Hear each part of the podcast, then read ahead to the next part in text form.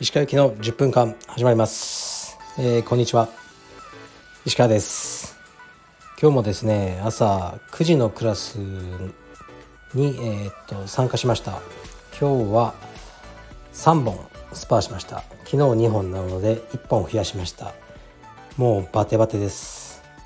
で今日は担当は岡崎だったんですけどやっぱさすがいいクラスでしたね。なるほど。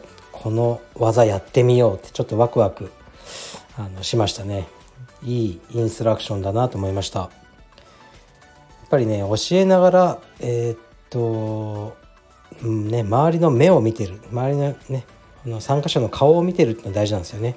顔を見ると大体こう理解度がわかるというか今マスクしてるから分かりづらいですけどね。顔を見ながらアイコンタクトをしながら教えるっていうのを岡崎はよくできていると思います。はい。レターに参ります。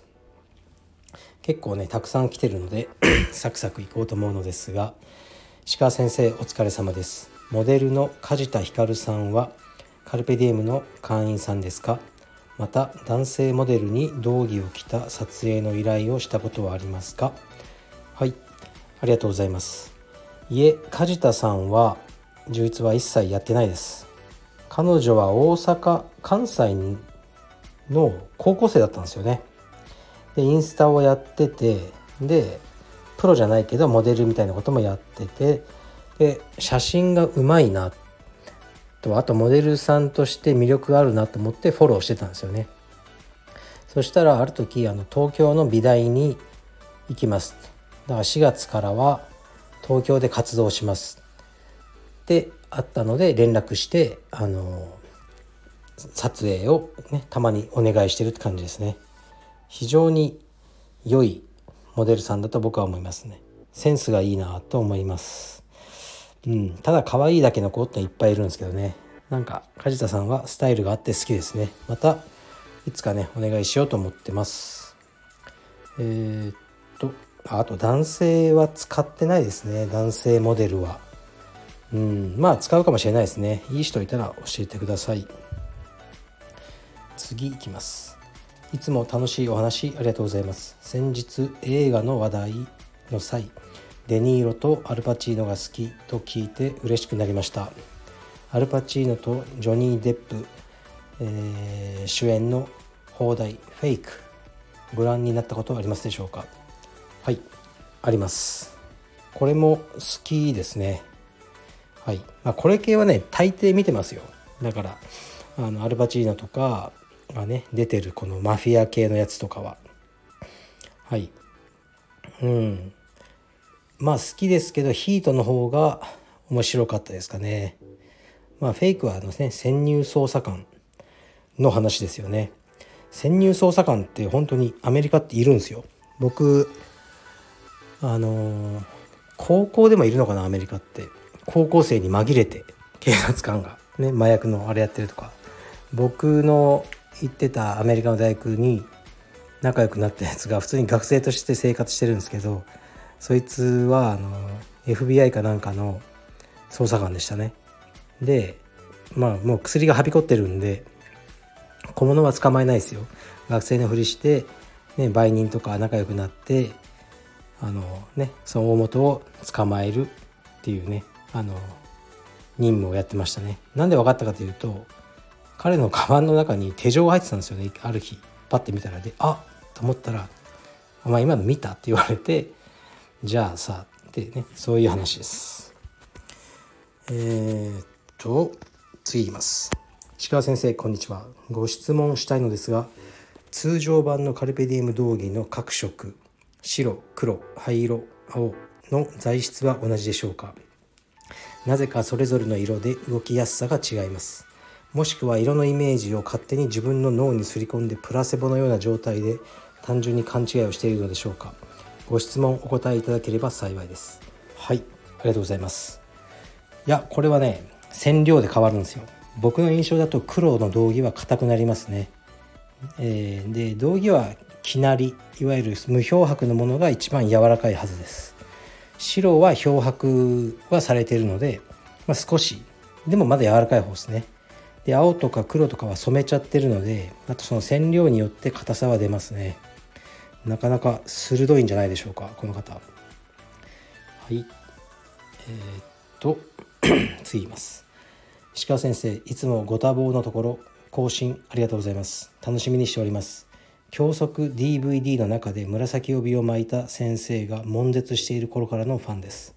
ところでかなり以前ですが先生が深夜にツイッターで麹町道場のテナント契約をめぐるトラブル等で絶望的な状況に陥ったことを語られていたのを思い出しました。そのような状況をどんな心構えで切り抜けたかをご教示ください。はいありがとうございます。相当古い書ですね。僕が紫帯の頃に、ねえー、と今の、えー、トライフォースの早川先生のが当時出した DVD、ね、確かアート・オブ・柔術でしたねタイトルは。そういうのを受けとして出たんですよね。で当時も僕も体もバキバキで髪は金髪でねなんか眉毛とかも染めてたしかなりえー、っと怖い、ね、風貌だったっていうふうによく言われますね。はい。でえー、っともうそうこのね麹町道場の話もね知ってる人もいっぱいいると思うんですけど繰り返しになっちゃうけどね道場入ってねやって2年ぐらいですごい好調だったんですけどえー、っとね大家さんというかのね、まあ、家族が詐欺師みたいなやつで、ね、こういろいろいろんなところがお金払ってたねお金借りてたり税金払ってなかったりしてえー、っとねその道場の物件自体がえー、っとねこうね、他人の手に渡ってしまうってことがあってその流れで僕は、ね、保証金とかないまま追い出されたとただ出てけみたいなふうになったってことですね。でまあ同時に娘の病気も一番ひどい頃だったので本当にその時はきつかったですね。前も言いましたけどもう歩いてて道端で座り込んでしまったっていうことが一度ありましたね。なんか絶望してどうしようみたいな。うん。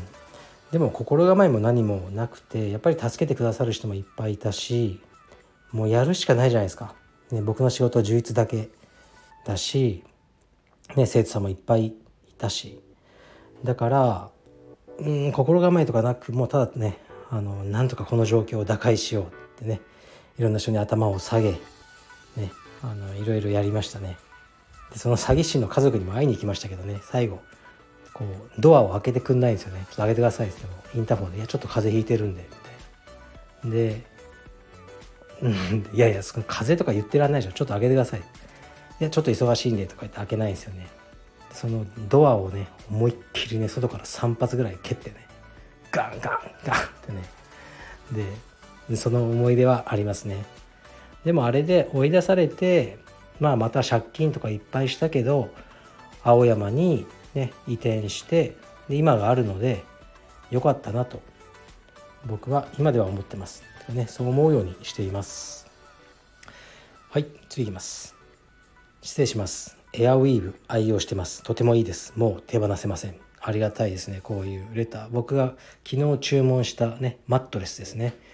川尻さんもおすすめのこれで腰痛がね少しでも良くなればいいなと思ってます。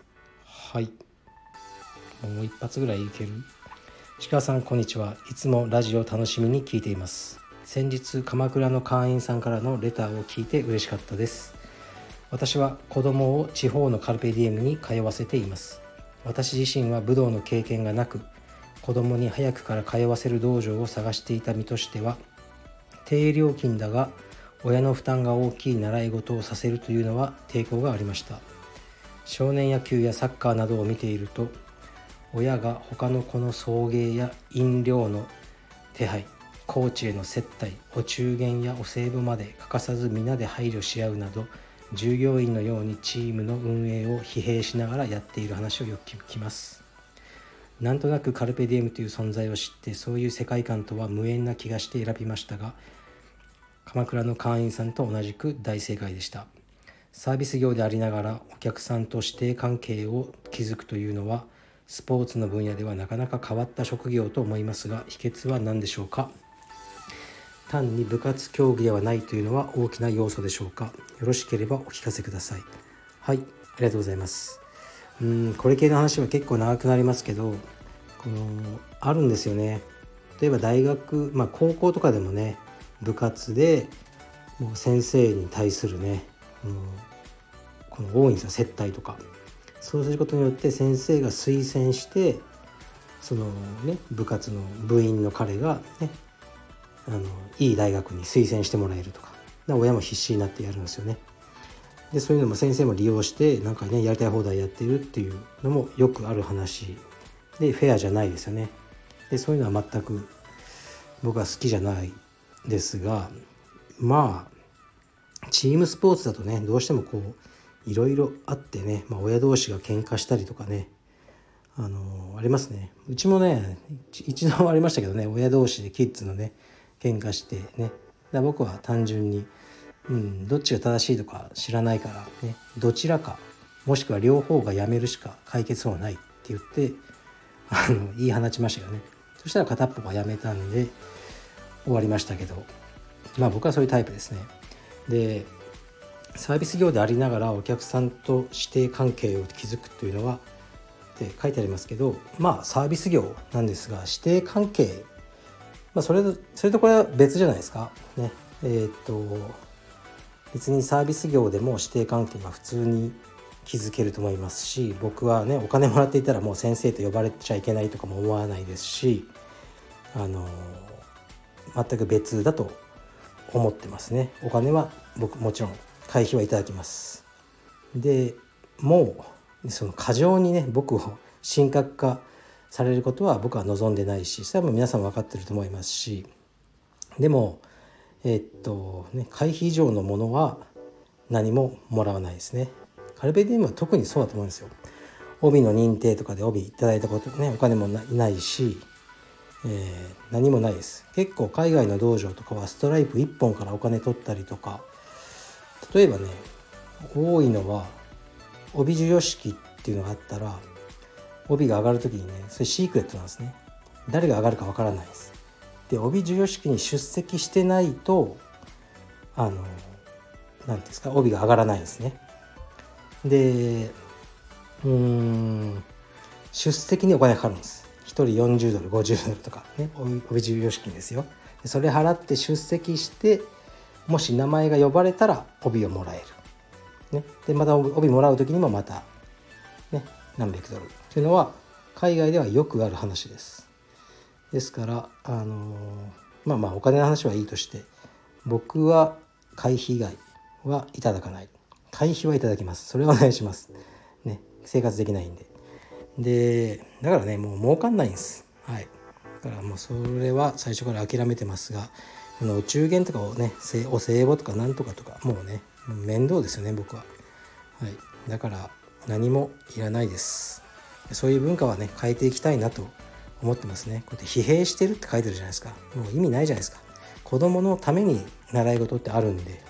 でその親がねあの変な関係性作りすぎてみんなで疲れちゃったりするのは全く意味がないことだと思うので、ね、もうクリーンに子供のその将来とかね健康とかに役に立つあの習い事を選んでいただければと思いますし僕は選ばれる側でいようと努力はしています。